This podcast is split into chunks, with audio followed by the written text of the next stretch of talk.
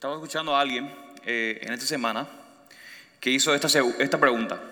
Estaba, estaba hablando y hizo esa pregunta.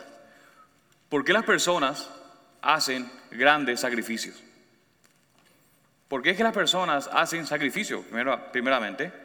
Pero ¿por qué hay personas que hacen grandes sacrificios? Por ejemplo, hace unas semanas, para los que le usan seguir eso, acaban de terminar los Juegos Olímpicos. Piensen, por ejemplo, en un momento en los atletas olímpicos. Y muchos disfrutan ver lo que hacen, lo que hacen, cómo hacen, cómo compiten, las cosas que pueden hacer. Pero sin lugar a dudas, ellos sacrifican mucho y pasan, de hecho, a veces toda su vida eh, preparándose para solamente una, una serie de juegos o una competencia o ganar una medalla de oro. Así que, ¿por qué hacen tan, tales sacrificios? Pero no solamente ellos, los atletas, son los que hacen sacrificios, sino que todos nosotros hemos hecho y vamos a hacer sacrificios. Los solteros a veces hacen muchos sacrificios por varias razones. Las personas casadas hacen muchos sacrificios. Los padres, bastantes sacrificios también, y todos los padres dicen amén. Estudiantes, hay unos estudiantes que, van a- que han empezado la escuela, están en la universidad, sin lugar a dudas, tienen que hacer sacrificios y van a hacer sacrificios. Trabajadores, todos los que trabajamos, los que forman parte de la fuerza laboral, sin lugar a dudas, ejercen y hacen sacrificios. Así que piensen en los sacrificios que están haciendo y trate de responder la pregunta, ¿por qué hacemos y por qué haremos sacrificios en la vida? ¿Por qué lo hacemos? Y este es el punto de, de- de esa persona que estaba escuchando hablando de eso, de- del por qué él cree, y yo también, que las personas hacen sacrificios. Él dice, hacemos sacrificios porque estamos convencidos de que hacer estos sacrificios nos permitirá ganar algo que atesoramos o conservar algo que atesoramos. Otra vez, hacemos tales sacrificios porque estamos convencidos de que si hago, si me esfuerzo en eso, si hago el, el mayor esfuerzo que puedo hacer, estos sacrificios me van a permitir ganar algo que yo atesoro, que yo valoro. O no ganar, sino que a veces tenemos algo que valoramos y atesoramos. Entonces quiero mantener eso, quiero conservar eso, de manera que me esfuerzo y me sacrifico. Y de nuevo yo estoy completamente de acuerdo con esta persona, porque sin lugar a dudas hay cosas en la vida que nosotros atesoramos, hay cosas en nuestra vida que nosotros valoramos, que nosotros deseamos, y hay cosas en la vida que nosotros, porque valoramos, lo queremos obtener. De, ese es mi sueño, este, este es mi meta, yo quiero hacer eso. Otra vez estoy viviendo mi sueño, o lo que demasiado me usa, así que yo me sacrifico porque lo quiero conservar, quiero conservar eso. Y estamos dispuestos como seres humanos a hacer lo que sea necesario para obtener ese tesoro o para poder conservarlo. De manera que mi objetivo en esa mañana para nosotros es simplemente eso. Que nosotros podamos ver la verdad, que nosotros podamos ver la belleza y la, y la gloria del Señor Jesucristo, para que el Señor Jesucristo sea nuestro mayor tesoro y para que Jesucristo sea nuestro tesoro por encima de todos los tesoros, por encima de todo lo que valoramos, para que estemos dispuestos entonces a hacer lo que sea necesario para seguir a Jesús y estar en relación con Jesús y obtener el reino prometido que Él ofrece. Y como dice alguien, cuando nosotros atesoramos a Jesús, cuando nosotros valoramos a Jesús por encima de todas las cosas, con gozo sacrificaremos todo lo que sea necesario para seguirlo. Pero debemos atesorarlo primero y debemos conservarlo, debemos ponerlo por encima de todo. Así que mis hermanos, en nuestro texto, en esa mañana, lo que queremos ver y el énfasis del texto, la idea central es que el Señor Jesús, el Señor Jesús Rey, ha venido, ha venido ejerciendo su autoridad, anunciando quién es, quién es, eh, quién era y lo que estaba sucediendo con su venida, y está llamando a personas a ponerlo como su Señor por encima de sus vocaciones y por encima de su familia. Ese, es- ese es el énfasis de nuestro texto y la idea central. Otra vez, que Jesús el Rey ha venido ejerciendo su autoridad, anunciando quién es, quién es Él, quién Él era y lo que estaba sucediendo con su venida y lo que estaba haciendo, y llamando a personas a ponerlo como Señor por encima de sus vocaciones, de sus trabajos y de sus familias. Así que le invito a que vayan a sus Biblias conmigo en el Evangelio de Marcos, capítulo 1, y vamos a estar leyendo los versículos del 14 al versículo 20. el Evangelio de Marcos, capítulo 1, versículo 14 al 20. Y en ese texto, en donde Jesús viene con autoridad, el texto viene a nosotros en dos partes sencillas. En los versículos 14 al 15 vemos la predicación, vemos el mensaje, vemos el contenido de la predicación de Jesús. Y luego, en los versículos 16 al versículo 20, vemos a Jesús llamando a estos pescadores a seguirlo. En otras palabras, aquí, aquí vemos los primeros discípulos que siguieron a Jesús. Así que versículos 14 al 20, el mensaje y el versículo 16 al 20, Jesús llamando a estos pecadores. Así que vamos a leer el texto. ¿Lo tienen allí? Amén. Vamos a leer la palabra del Señor. Después que Juan había sido encarcelado, Jesús vino a Galilea proclamando el Evangelio de Dios y diciendo, el tiempo se ha cumplido y el reino de Dios se ha acercado. Arrepentíos y creed en el Evangelio. Mientras caminaba junto al mar de Galilea, vio a Simón y a Andrés, hermano de Simón, echando una red en el mar porque eran pescadores. Y Jesús le dijo, seguidme, y yo haré que seáis pescadores de hombres. Y noten, y dejando al instante las redes, le siguieron. Yendo un poco más adelante, vio a Jacobo, el hijo de Zebedeo, y a su hermano Juan, los cuales también estaban en la barca, remendando las redes. Y al instante los llamó, y ellos, dejando a su padre Zebedeo en la barca con los jornaleros, se fueron tras él. Que el Señor bendiga su palabra en esa mañana. Vamos a orar. Padre, te alabamos, Señor, porque tú eres, Señor, el, Dios soberano, Señor. A pesar de la gran expectativa que hemos visto y que has estado corriendo a través de toda la historia, de todas tus promesas, Señor, acumuladas en el Antiguo Testamento, mediante la venida de Cristo, se ha empezado a cumplir, Señor, todo lo que tú has prometido, Señor, y, lo cual, Señor, toda la, la, historia está yendo a ese lugar. Gracias, Señor, por quién es Jesús. Te pido que en esa mañana, Señor, podamos ver quién es Cristo, Señor, que podamos conocerlo y que podamos ver qué es lo que hace, su mensaje, su autoridad y cómo debemos responder a la autoridad de Cristo. Ayúdanos, Señor, a ver a Cristo magnífico en esa mañana. Que podamos, Señor, ver a Cristo hermoso, Señor, con toda autoridad, con toda su plenitud, Señor, de quién es Dios soberano, el Rey de Reyes y Señor de Señores. Y que al verte a ti, oh Dios, como quien tú eres, al ver a tu Hijo, Señor, que podamos atesorarlo, Señor, con, con todo nuestro corazón y con todo nuestro ser, nuestro ser por encima, Señor, de todas las cosas y que eso, Señor, nos lleve como resultado a obedecer a nuestro Señor, Señor Jesucristo. Te pido, Señor, si hay alguien aquí que no conoce a tu Hijo, que pueda abrir los ojos al ser expuesto, Señor, mediante la predicación de tu palabra. Y que pueda salir, Señor, que pueda correr de su propio imperio, de su propio reino, y pueda correr al único reino que es importante, el reino del Señor Jesucristo. Te pido, Señor, también esta mañana, que si algo que yo diga, Señor, que no está de acuerdo a tu palabra, que borre, Señor, de, los oídos, de la mente, Señor, de estos hermanos. Y te pido, Señor, que solamente puedan verte a ti por como tú te has revelado en tu palabra, Señor. Te pido, Señor Espíritu Santo, que tú puedas predicar un mejor sermón y aplicar el sermón, tu palabra, Señor, en los corazones de cada uno de nosotros. Tu nombre es que oramos todo eso. Amén y amén. Así que veamos entonces los primeros versículos, el contenido de la predicación del Señor Jesucristo. Ahora, hace dos semanas hemos visto con, el pastor Félix acerca de Juan el Bautista. No era, bautiza como nosotros, sino que así se llamaba Juan el Bautista. Para los que tenían dudas, algunos dicen, mira, los bautistas, los bautistas dicen, mira, tenemos los bautistas aquí desde la Biblia. Bueno, no, ese era Juan el Bautista por lo que estaba haciendo.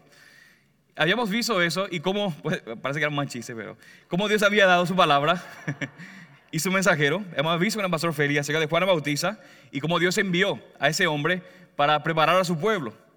Pero no en el versículo 14, es notable, que Marcos simplemente, como que de repente para y dice, eh, por cierto, Juan ha sido encarcelado. Y, no sucede, pero como que al leer ese texto, solo quiero como que, ¿qué, qué, pasó? Espera Marcos, cuéntanos, ¿qué pasó sobre Juan? ¿Cómo, que, cómo, está encerrado? ¿Qué, ¿Qué, pasó si está, venía aquí haciendo todo eso y de repente está encerrado? ¿Qué pasó con Juan? Ahora recuerden lo que Marco está haciendo. Él está interesado específicamente en los detalles necesarios para hacer su punto. Él tiene un punto en el Evangelio de Marcos y él trae los detalles necesarios para ser real, para hacer lo que es necesario para hacer su punto. Por eso que todo corre, está corriendo rápido en el Evangelio de Marcos. Solo tenemos 16 capítulos. Y aquí solamente Marco el Evangelista quiere que sepamos, eh, ¿saben qué? Por cierto, Juan ha sido arrestado. Y no puede pensar, pero ¿qué tiene que ver eso? Pero yo creo que desde ya, desde el capítulo 1, esto es una nota sumamente importante, mis hermanos, para ver. Esto es sumamente importante porque ya desde los primeros versículos ya podemos ver los primeros indicios desde el primer capítulo que tener algo que ver con Jesús es costoso. Desde los primeros versículos. Que te asocien con Cristo es algo costoso. Y estar unido con Cristo, preparar el camino para Jesús, a este Juan el Bautista le ha costado su libertad. Y ha sido arrestado, literalmente dice que ha sido entregado a las autoridades. De manera que de nuevo, ya en el versículo 14, vemos el peligro de seguir a Cristo. El peligro de estar asociado con Cristo. Entonces, de nuevo, lo que Marcos se está enfocando en, en esta parte específicamente es justamente en el evangelio que Jesús está predicando, no en los detalles. Probablemente del versículo 13 al 14 pasaron como un año, pero él está enfatizando y quiere apuntar específicamente en el evangelio, en el mensaje que Jesús está predicando. No tiene el texto, es como sigue. Después que Juan había sido encarcelado, Jesús vino a Galilea proclamando el evangelio de Dios. Y podemos preguntarnos, ¿qué es lo que Jesús está proclamando? ¿Qué es esto del Evangelio de Dios? Bueno, mis hermanos, ya Marcos, si han prestado atención, ya Marcos nos lo ha dicho desde el comienzo. Es el mismo Evangelio, es la misma buena noticia que Isaías había anunciado en los versículos de 1 al 3 que vimos con el pastor Félix. Es la buena noticia de que se ha abierto un camino al Padre, de que Dios iba a perdonar a su pueblo y que Dios iba a renovar a toda su creación. Es el mismo mensaje, es el mismo evangelio que Juan el Bautista había preparado el camino con su bautismo de arrepentimiento para el perdón de pecados, como lo habíamos visto en los versículos 4 al 6. Y que luego vemos que Juan está proclamando, anunciando de ese uno que venía tras él, de lo cual ni siquiera él era digno de inclinarse, ni de postrarse, ni siquiera de desatarle las correas. Los versículos 7 al 8. Y que luego, al ser bautizado por Juan, ese uno fue tentado por Satanás, como lo vimos con el pastor Suso. Y ese, ese, mismo es el que ahora viene anunciando y proclamando y predicando las buenas nuevas de Dios. Y note lo que dice el versículo 15. Y diciendo, este es el mensaje, el tiempo se ha cumplido. Ahora, cuando leemos este texto y lo que Jesús está diciendo, nosotros podemos perdernos completamente la audacia, podemos perder completamente lo atrevido del mensaje de Jesús en el comienzo de su ministerio. Recuerda, este es el comienzo del ministerio de Cristo. Está empezando su ministerio formalmente. Pero noten cómo Él empieza. El tiempo se ha cumplido. Él no viene ahí como, como un campesino por allí dando sugerencias amables. ¿Saben qué? Eh, eh, se ha, surgido, algo. Él lo está presentando ahí un mensaje humilde, como, como que quieren seguirme, como que quieren hacer algo. Jesús está predicando, está anunciando, proclamando, pregonando y literalmente está diciendo como un megáfono, está anunciando y diciendo, el tiempo se ha cumplido. Ha llegado ese momento. Mira cómo sigue. El reino de Dios se ha acercado. Es ahora, eso es lo que está diciendo el texto, está diciendo Jesús. La espera ha terminado. Yo no sé dónde está tu esperanza hoy, pero déjame decirte que hace dos mil años ya, ha comenzado a vivirse y a cumplirse nuestra esperanza. El reino de Dios ya está aquí. Todas las promesas que se han estado acumulando en el Antiguo Testamento, Jesús dice, ha llegado la hora. Yo vengo a cumplir, todo eso, eso está sobre mí ahora. el reino de Dios se ha acercado, el tiempo, ese tiempo no es como nuestra hora de reloj, sino que literalmente es el tiempo escogido de Dios, es como, la, es como que el tiempo que está entrando en, el, en la era, que va a cambiar todo, como la bisagra de lo que va a cambiar toda la historia. El tiempo se ha cumplido, el reino de Dios se ha acercado. Y de nuevo, mis hermanos, yo no puedo enfatizar lo suficiente las afirmaciones tan contundentes y serias por parte de Jesús aquí. Porque Marcos está presentando a Jesús, mis hermanos, afirmando que la culminación, el cumplimiento de, todo lo que se había anunciado antes, toda la historia que se ha ido construyendo hacia algo, Dice, es el evangeliza y en base al mensaje de Cristo, ahora es que está llegando. De manera que de nuevo, miren, miren el atrevimiento de, Jesús en sus palabras. Y recuerden, el Jesús dice que está predicando. No es como que está pasando por allí y hablando con la gente diciendo, ¿saben qué? Se ha, cumplido. No, él está pregonando. Literalmente está con, con valentía y con atrevimiento. Mis hermanos, de nuevo, desde un comienzo debemos tener en claro que este Jesús no es ningún débil. Él no es ningún Jesús suave. Es un Jesús que está declarando, que está pregonando, que está predicando, que ha llegado el momento. Este es un Jesús que cuando llega el tiempo establecido, Él entra en acción con decisión, con, firmeza y con resolución. Este es un Jesús, como dice alguien, que ha venido como, un campesino, pero que ahora, está hablando como si fuera el verdadero rey del mundo. Esa, es la implicación de su palabra. El reino de Dios se ha acercado. Y no solamente el reino de Dios se ha acercado, sino que yo soy el rey del mundo. Yo soy el rey, el verdadero rey, del cual todas las promesas en el Antiguo Testamento estaban anunciando. Yo soy aquel, aquel simiente, yo soy el hijo de David. Yo soy el rey, el verdadero rey del mundo.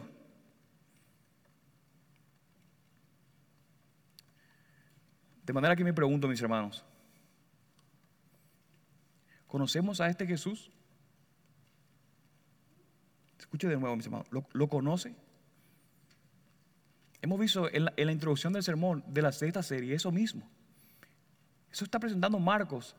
¿Quién es ese hombre? Y mire, ¿lo, conoces?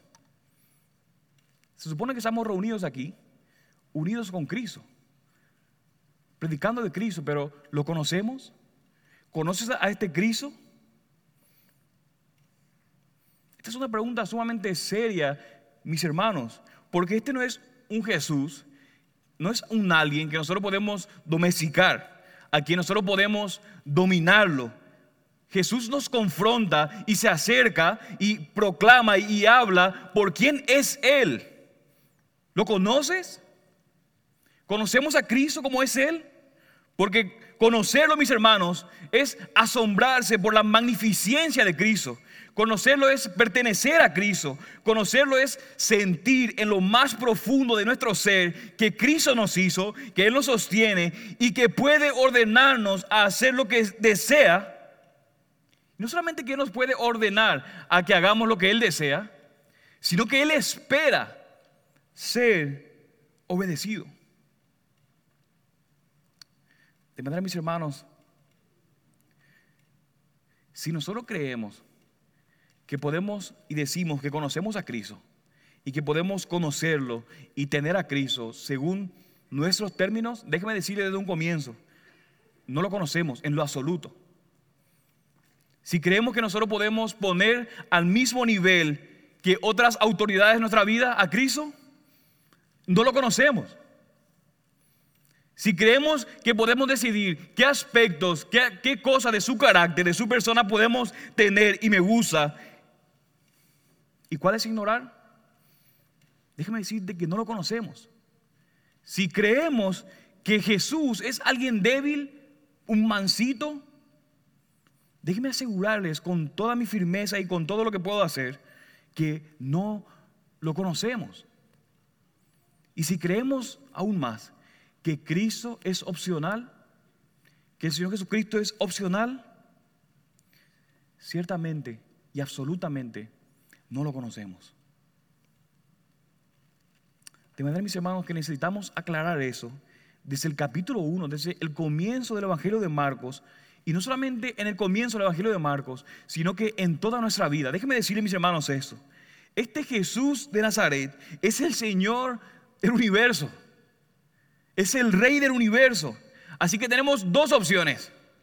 O somos súbditos leales del verdadero y único rey del mundo. O somos unos rebeldes. Y déjame decirte que Cristo el rey nos aplazará.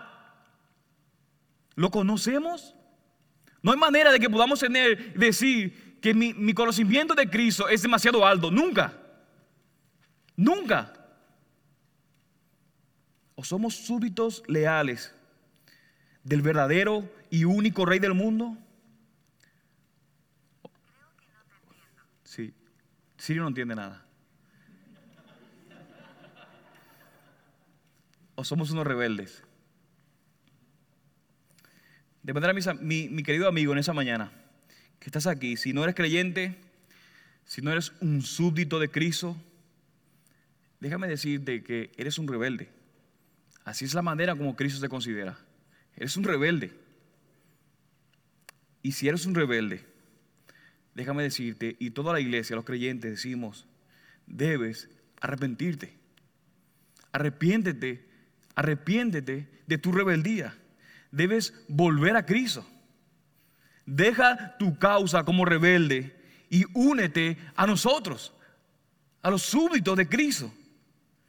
Y debes hacer exactamente lo que Jesús dice aquí al final del versículo 15. Arrepiéntanse y crean en el Evangelio.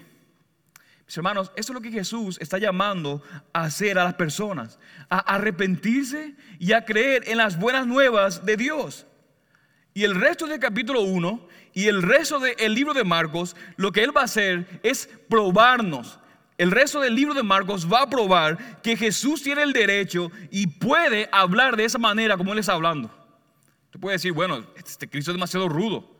O, yo no pensé que era Cristo así, yo pensé que Él venía y era todo amor y paz. Sí, pero debes considerar toda la persona de Cristo, no solamente una parte. Y no puedes olvidar que Cristo ha venido como el rey del universo. Y eso como Él se presenta. Así que todo lo que va a tratar ahora, los siguientes textos, es mostrar y probarnos por qué Jesús tiene el derecho y puede hablar de esa manera. De eso mismo es lo que trata el Evangelio de Marcos. Se trata de mostrarnos que Jesús es quien afirmó ser aquí mismo en el versículo 15, cuando afirmó que el tiempo se ha cumplido y que el reino de Dios se ha acercado. Eso significa que ya está en marcha, está en, en acción. Eso significa que Jesús está estableciendo su gobierno y autoridad. Es notable cuando, cuando predicamos el Evangelio y hemos sido pecadores de hombres, compartir el Evangelio, a una vez presentamos el Evangelio como eso, que el reino se ha, se ha acercado. ¿Y qué significa el reino? Que Jesús justamente está estableciendo y ha establecido su gobierno y autoridad. De manera que significa que debemos arrepentirnos y creer en el Evangelio. Y, esta, es la prueba, esta es la prueba, mis hermanos, la evidencia de eso. Noten los versículos 16 al 20, donde él va a llamar entonces a estos pescadores, pecadores, pero también pescadores. Y lo que vemos aquí en los versículos 16 al 20 es que, mis hermanos, la autoridad de Cristo, que la autoridad de ese Rey Jesús, siempre debe prevalecer sobre toda vocación, que la autoridad de Jesús siempre tiene prioridad sobre su ocupación y sobre su familia. Eso es específicamente lo que va a decir el texto. Que la autoridad de Jesús, el reinado de Cristo, tiene siempre prioridad. Siempre va a prevalecer sobre nuestra ocupación y sobre nuestra familia. Pero para que vamos a entender lo que está sucediendo en este texto, necesitamos leer un texto en Jeremías 16. Así que le invito a que pongan su dedo allí, en Marcos, o pongan algo y vayamos a Jeremías. Vamos a ver lo que, que justamente lo que Jesús está haciendo en estos versículos siguientes es justamente anunciar, proclamar el cumplimiento del tiempo. Que Cristo está viviendo lo que los profetas han profetizado. Miren Jeremías 16, versículo 13, en donde el Señor, Dios, Yahvé, había anunciado a través de Jeremías comenzando en el versículo 13. Miren allí, ¿lo tienen? Tengan ahí también Marcos, porque lo vamos a cambiar enseguida, solamente para que puedan tener en contexto lo que Jesús está, lo que Jesús está diciendo y viviendo. Versículo 13. Este como si Dios, Jeremías hablando, como Dios hablando a través de Jeremías, versículo 13. Por tanto, dice, yo os arrojaré de esa tierra, a una tierra que no habéis conocido, ni vosotros, ni vuestros padres y lo que Jeremías está, haciendo aquí en estos versículos diciendo no es nada más que lo mismo que había dicho Moisés en, en Deuteronomio, que si el pueblo entraba a la tierra prometida y cometían idolatría, Dios lo iba a llevar al exilio. Y con el libro de, de Nehemías vemos justamente la consecuencia de eso. Dios cumplió su palabra que había dicho. Si entran a la tierra prometida y cometen idolatría, yo los voy a exiliar, los voy a echar de la tierra. Así que Jeremías continúa en el versículo 13. Y allí, en el exilio, serviréis a otros dioses día y noche. Y no estén ahí, pues no os mostraré clemencia. De manera que Dios iba a, a quitar literalmente, iba a retirar su mano protectora de su pueblo y los iba a llevar al exilio. Y dice el texto que no les iba a mostrar ninguna clemencia, ningún favor. Y luego continúa en el versículo 14. Por tanto, de Dios, ya ve, he aquí, viene día, declara el Señor, cuando ya no se dirá, vive el Señor que sacó a los hijos de Israel de la tierra de Egipto.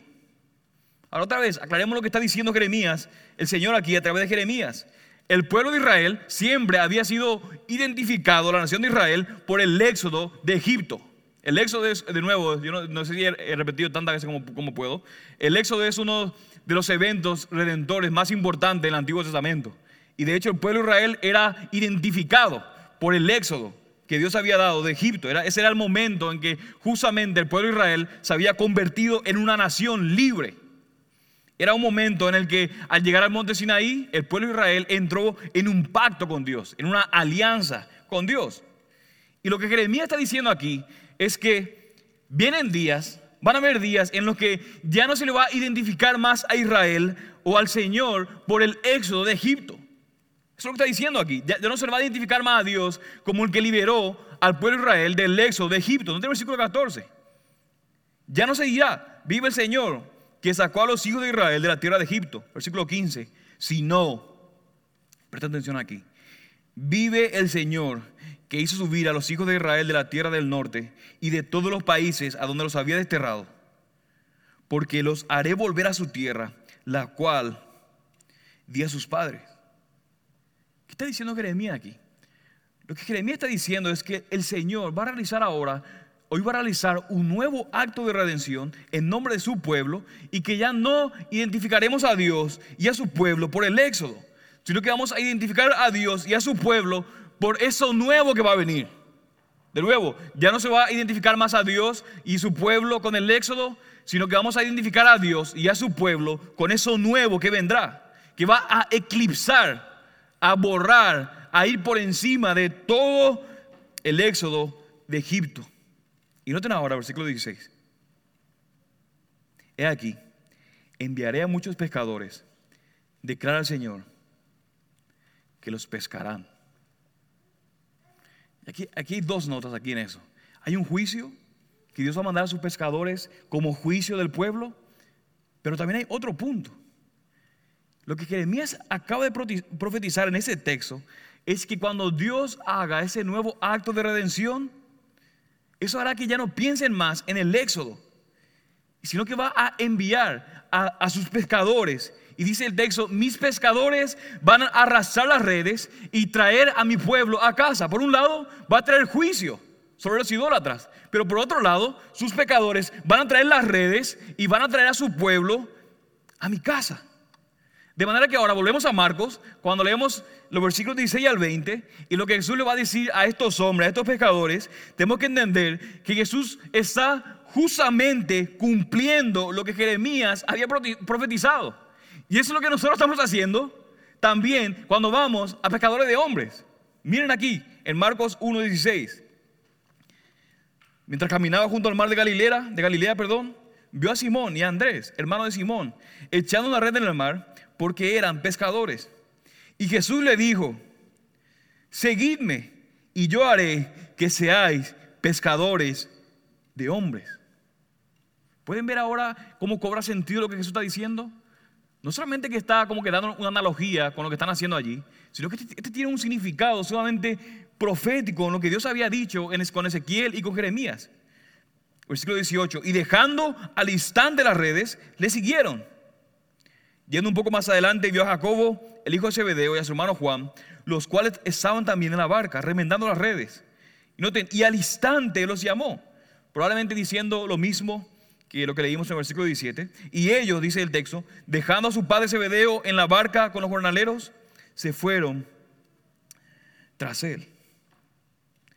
De manera que cuando Jesús le dice a estos pecadores, síganme y haré que se conviertan en pecadores de hombres, vemos que evidentemente estos hombres se ven obligados a dejar todo e irse. Eso justamente sucede porque lo que le está diciendo Jesús es que los pescadores que Jeremías había profetizado serían ellos. ¿Pueden ver mis hermanos? Y por consiguiente también nosotros. Ahora déjenme hacer unos comentarios acerca de cómo debemos entonces, al, ver eso, el contexto, cómo entonces interpretar un texto como ese. Porque este texto, préstame atención aquí, ese texto está mostrando algo, no diciendo. Está mostrando algo, no diciendo. En otras palabras, aquí no tenemos, no tenemos un imperativo, un mandato para nosotros, sino que lo que tenemos aquí es una descripción de un imperativo. ¿Me siguen? Lo que Jesús está haciendo aquí, en este texto, lo que tenemos aquí es una descripción de un mandato, no un mandato para nosotros, porque es un texto narrativo en donde se nos está describiendo, se está narrando y mostrando cómo Jesús llamó a estos cuatro hombres y cómo ellos habían respondido. Lo que quiero decir, mis hermanos, con eso es que ese texto no es un mandato para que nadie aquí deje su trabajo, deje su cónyuge o sus padres y para que vaya entonces ahora y le diga a Pastor Feli que le ayude con IMB porque quiere ir a Palestina o a Israel a caminar tres años. Eso no es lo que está diciendo el texto. Eso no es para nada lo que está diciendo. Eso no es lo que el texto nos está diciendo que nosotros hagamos. Sin embargo, para los que pensaron que se zafaron de esa, deberíamos sentirnos desafiados por lo que ese texto nos está, mostrando sobre cómo respondieron estos cuatro personajes aquí. Así que alguien puede decir, ¿cómo? Si no debemos nosotros dejar todo y irnos a Israel por tres años, ¿cómo debería entonces desafiarnos ese texto? Este es el punto, mis hermanos. Y creo que deberíamos preguntarnos de eso. Esta, es la pregunta que debemos hacer. Cuando leemos este texto, ¿por qué rayos Simón, Andrés dejarían sus redes y por qué Jacobo y Juan dejarían a su padre? Esa es la pregunta que tenemos que hacer. ¿Por qué esos tipos, haciendo lo que estaban haciendo, su vocación, Simón y Andrés, dejarían sus redes y por qué Jacobo y Juan dejarían a su padre?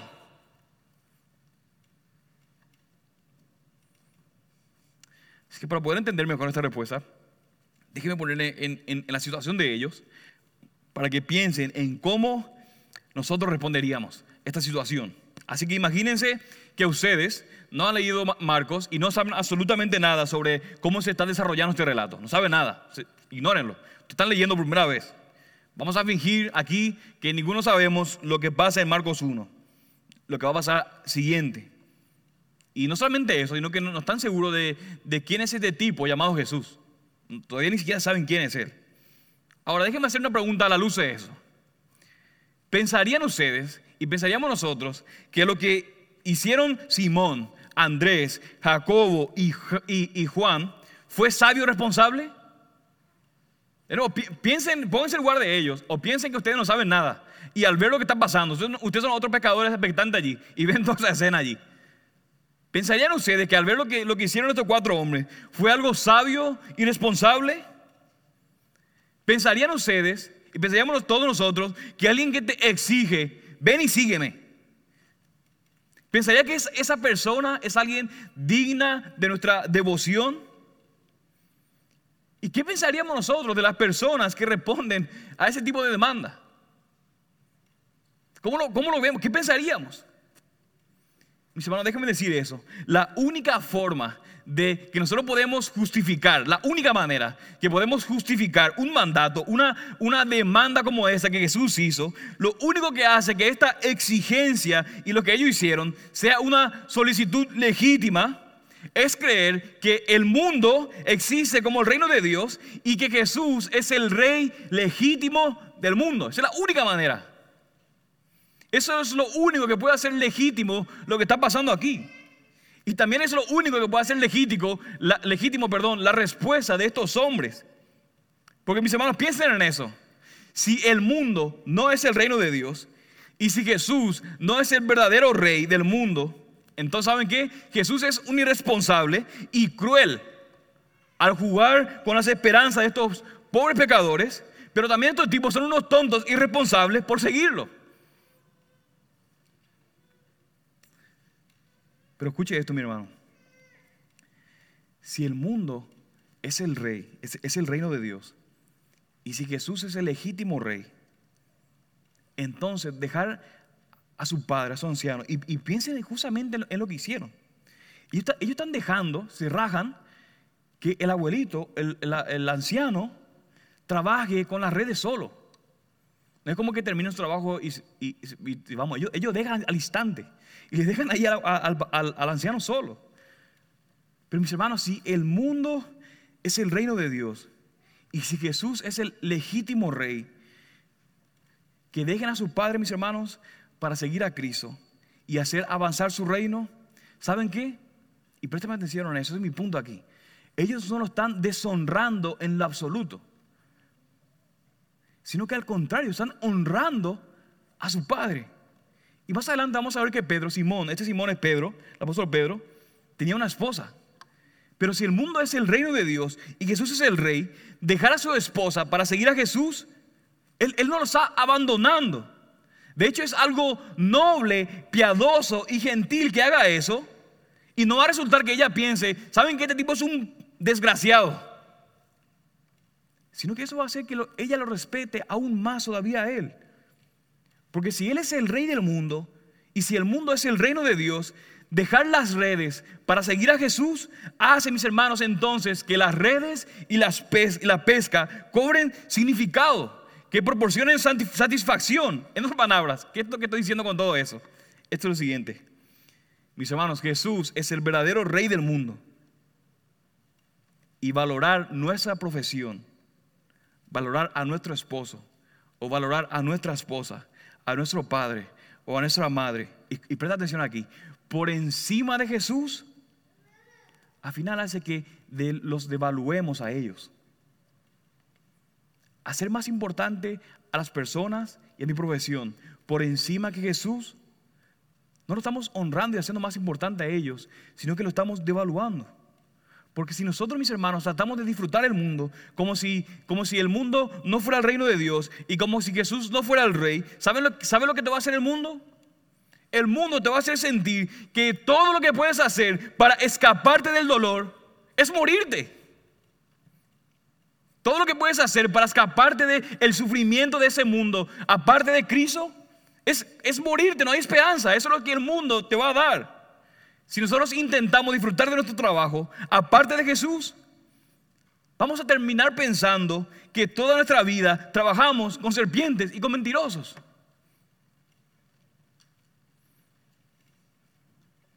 Si tratamos de mis hermanos de disfrutar nuestros hijos o de nuestros padres, pero los ponemos por encima de Cristo, ¿saben qué nos van a hacer? Nos van a decepcionar. Porque ellos nos van a dejar, los hijos se van a ir, no nos van a agradecer como nosotros creemos que deberían agradecernos. ¿Y saben qué? Vamos a terminar decepcionados, completamente decepcionados. De manera que si nosotros deseamos entonces que nuestras redes de pesca sean importantes, sea cual sea nuestras redes que tengamos, el, énfasis de aquí es que debemos buscar primeramente el reino de Dios. Si deseamos que nuestro matrimonio sea satisfactorio, debemos amar a nuestras esposas o a nuestros esposos buscando primeramente el bien del rey. Esa es la manera en que honramos a ellos. De eso es lo que se trata, eso mis hermanos. Si queremos honrar a nuestros padres, tenemos que honrarlos honrando al Mesías, honrando al rey. Y piensa en esta ilustración que leí un poco tonta, pero válida. Piensa que, piensa que yo voy junto al dueño o a, los dueños de Apple, no sé, antes estaba Steve Jobs, pero ahora no está más, de Apple. Pero piensen en cómo, si yo voy junto a él y en cómo ellos responderían si yo voy y les llevo el mejor guante de béisbol que puedes tener. Es el mejor guante con el mejor cuero que puedes tener, imaginarte de toda tu vida. Simplemente el mejor guante que te pueden imaginar de béisbol. Piensen en cómo van a responderme ellos, los dueños de Apple, si yo les llevara ese guante de béisbol y les dijera, ¿saben qué, queridos amigos? Creo que ese guante hermoso que ven aquí les va a ayudar a diseñar la próxima versión del iPad. Y lo único que debes hacer es tomar ese guante de béisbol y de alguna manera incorporarlo al diseño del iPad. ¿Qué piensan? ¿Ridículo? Sí, es ridículo. Porque aunque sea un hermoso guante, no tiene ningún solo valor en el interior de un iPad. De la misma manera, si intentamos vivir para nosotros mismos, nuestras vidas no tendrán valor. Será inútil, porque los guantes de béisbol están hechos para jugar béisbol, porque para eso es, y los seres humanos no, no existen para vivir para ellos mismos, sino que existimos para adorar y servir y amar a Dios a través de Cristo. Ese es el énfasis del texto aquí. ¿Pueden ver? Si le damos honor y honra a algo que no se ha hecho para darle honor y honra, lo que estamos haciendo es deshonrar a eso, no valorarlo. De verdad, mis hermanos, deberíamos sentirnos desafiados por lo que están haciendo aquí Pedro, Andrés, Jacobo y Juan. Deberíamos sentirnos desafiados de vivir nuestras vidas para Cristo y para su reino. Y el énfasis es como lo más importante. Porque no es que ellos, Jesús está diciendo, deja tu padre y abandónalos. Porque ellos, de hecho, la mayor parte del ministerio de Jesús los pasa en Galilea. Así que están constantemente viendo a su familia. No es que ellos están abandonando a sus padres. De hecho, vamos a ver que más adelante siguen pescando. El énfasis es que eso que están haciendo y sus padres, su familia, no determina cómo yo valoro a Cristo, sino que al revés, como yo valoro a Cristo y como yo le doy prioridad al Rey de Reyes, señores, señores, es como yo le voy a dar importancia entonces a lo que yo hago, a las cosas y a mi familia. Ese es el énfasis del texto. Mis hermanos, el texto no nos está diciendo que dejemos todo para ir y vagar por los caminos de Galilea. El texto nos está enseñando eso, que Jesús es el rey y que Él es lo más importante. De manera que debemos vivir como si eso fuera verdad. Ese es el énfasis de ello. Debemos vivir como si fuera eso verdad. Eso es lo que nos está enseñando el ejemplo de estos cuatro hombres. Porque mis hermanos, cuando Jesús llama, déjenme decirte que Jesús exige lealtad total por encima de la vocación, incluso por encima de la familia. Uno puede decir, bueno Señor, yo te voy a dar 50% de mi vida y 50% para mí. No, no lo va a aceptar. Puede ser más generoso, te doy 70% de mi vida y el 30% para mí. No, no lo va a aceptar. Bueno, te voy a dar el 90% de mi vida y el 10% para disfrutarlo para mí. ¿Saben qué? No lo acepta. El 99.8 o 9% de mi vida te voy a entregar a ti completamente para que vivieras tu señorío y dame este 0.1% de mi vida para mí o para otra cosa. ¿Saben qué, mis hermanos? Cristo no lo acepta. ¿Es todo o es nada? Cristo exige lealtad por encima de la vocación e incluso por encima de la familia. Y esto es lo que quiero dejarles aquí en el texto. Si Jesús es rey, no hay nada que Cristo no pueda pedirnos. De hecho, es posible que nosotros vamos a tener que hacer sacrificios en nuestras relaciones, en nuestra familia, en nuestra, en nuestra carrera, en nuestra vocación, en nuestra profesión sacrificio de tiempo, sacrificio de, dinero. Y escuché, escuché, una vez a un pastor contar que le invitaron a dar una conferencia de hombres, donde estaba hablando acerca del hombre, de todo lo demás. Y él dice que estaba hablando allí acerca del diseño de Dios eh, para el hombre, el diseño de Dios para el matrimonio, en, en esta conferencia. Pero de repente allí llega un muchacho sumamente perturbado y lo acusó al pastor diciendo, ¿sabe qué, pastor? ¿por qué ustedes siempre hablan del matrimonio entre un hombre y una mujer y siempre hablan mal de la homosexualidad y que siempre está mal? ¿Por qué siempre hablan de lo mismo? De manera que el pastor dice que, eh, eh, espera un minuto, detente allí. Así que dice que se sentaron y tuvieron una, una excelente conversación acerca de eso. Y el pastor le dijo eso. ¿Sabes qué? Yo solamente estoy aquí hablando del diseño de Dios. Esto es lo que me pidieron que hable, ni siquiera lo elegí yo. No es que yo, es que yo estoy hablando todo el tiempo de eso. Eso es lo que estoy hablando porque esto es lo que me pidieron que hable. Pero él le dijo eso y presta atención a eso. Él le dijo, déjame hacerte una sola pregunta. ¿Crees en Jesús? Él respondió, sí. ¿Crees que Jesús es el Hijo de Dios? Él dijo, sí. ¿Crees que Jesús tiene toda la autoridad sobre nuestras vidas? Él dijo, sí. Entonces le hace esta pregunta. Si Jesús te pidiera que abandonaras tu homosexualidad para seguirlo, ¿lo harías? Mis hermanos, esta no es una pregunta que solamente lo tiene que hacer Él. Esta es una pregunta que todos nosotros tenemos que hacernos.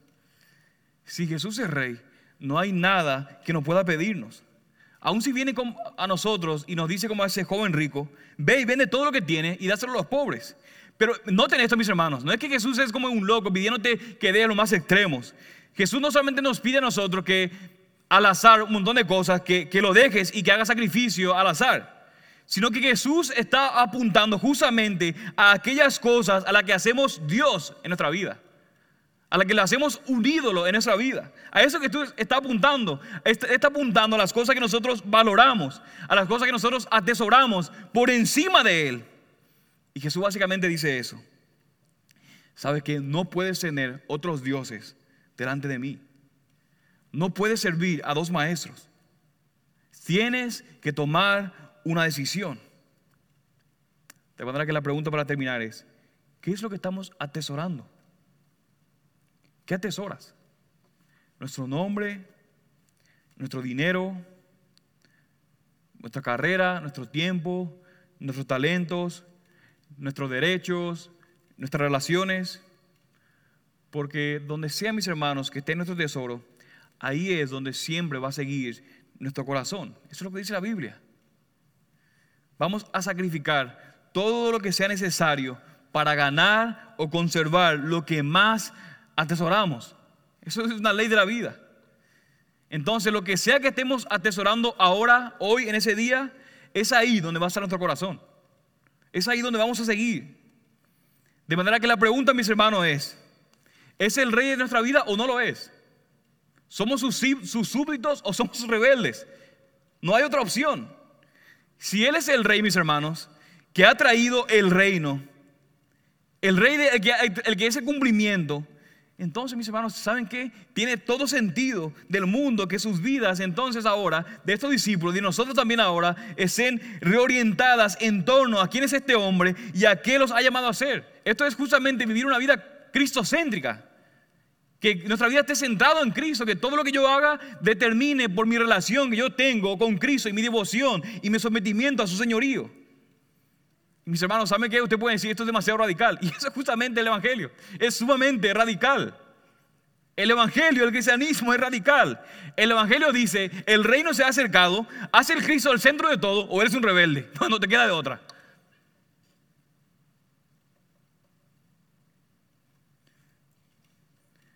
De verdad, mis hermanos, ¿estamos respondiendo a Jesús como deberíamos?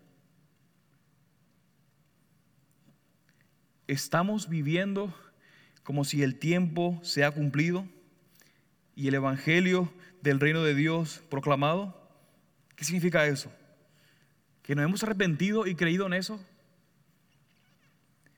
¿Estamos viviendo, mis hermanos, como si Jesús importara más que nuestra vocación o trabajo? De nuevo, el texto no está diciendo que dejes todo, sino que el punto es, estamos viviendo una vida que demuestre que Cristo es más importante que nuestro trabajo, que nuestra vocación y que nuestra familia incluso? Más que nuestras conexiones familiares. ¿Lo conoce? ¿Conocemos a Cristo? ¿Es el Señor Jesús nuestro Señor? ¿Hemos respondido a su llamado? Si no lo has hecho, mi querido amigo, al final te quedarás sin nada. Y, yo leí, algo esta semana, creo que fue de Paul Washer, que habla acerca de eso. ¿Saben que mis hermanos? Hemos dicho que Cristo es el Rey y Señor de todo. Así que tú puedes decir, ¿sabes qué? Yo no quiero que Cristo sea mi Señor, pero ¿sabes qué? Cristo es tu Señor como quiera. Y va a llegar un día que aunque no quieras serle su Señor, aunque no quieras arrollarte de Él, te vas a arrodillar. Eso dice el texto. Vas a estar arrodillado, quejándote probablemente, dientes, pero te vas a arrodillar porque Cristo es Señor. Así que el punto es, ¿por qué no mejor hacerlo ahora? De buenas y no de malas en el futuro.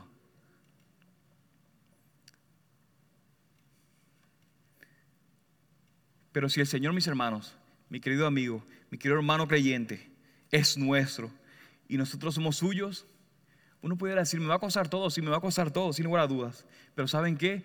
El Señor Jesucristo, el Rey de Reyes, es un Dios bueno, compasivo y vamos a tener y podemos tener plenitud de gozo y en Él deleites para siempre.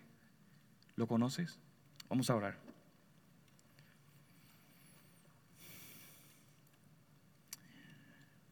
Padre Santo, te alabamos, Señor, porque tú eres, oh Dios, el verdadero Rey y Señor, Señor. Eres el Rey del mundo, Señor Jesucristo.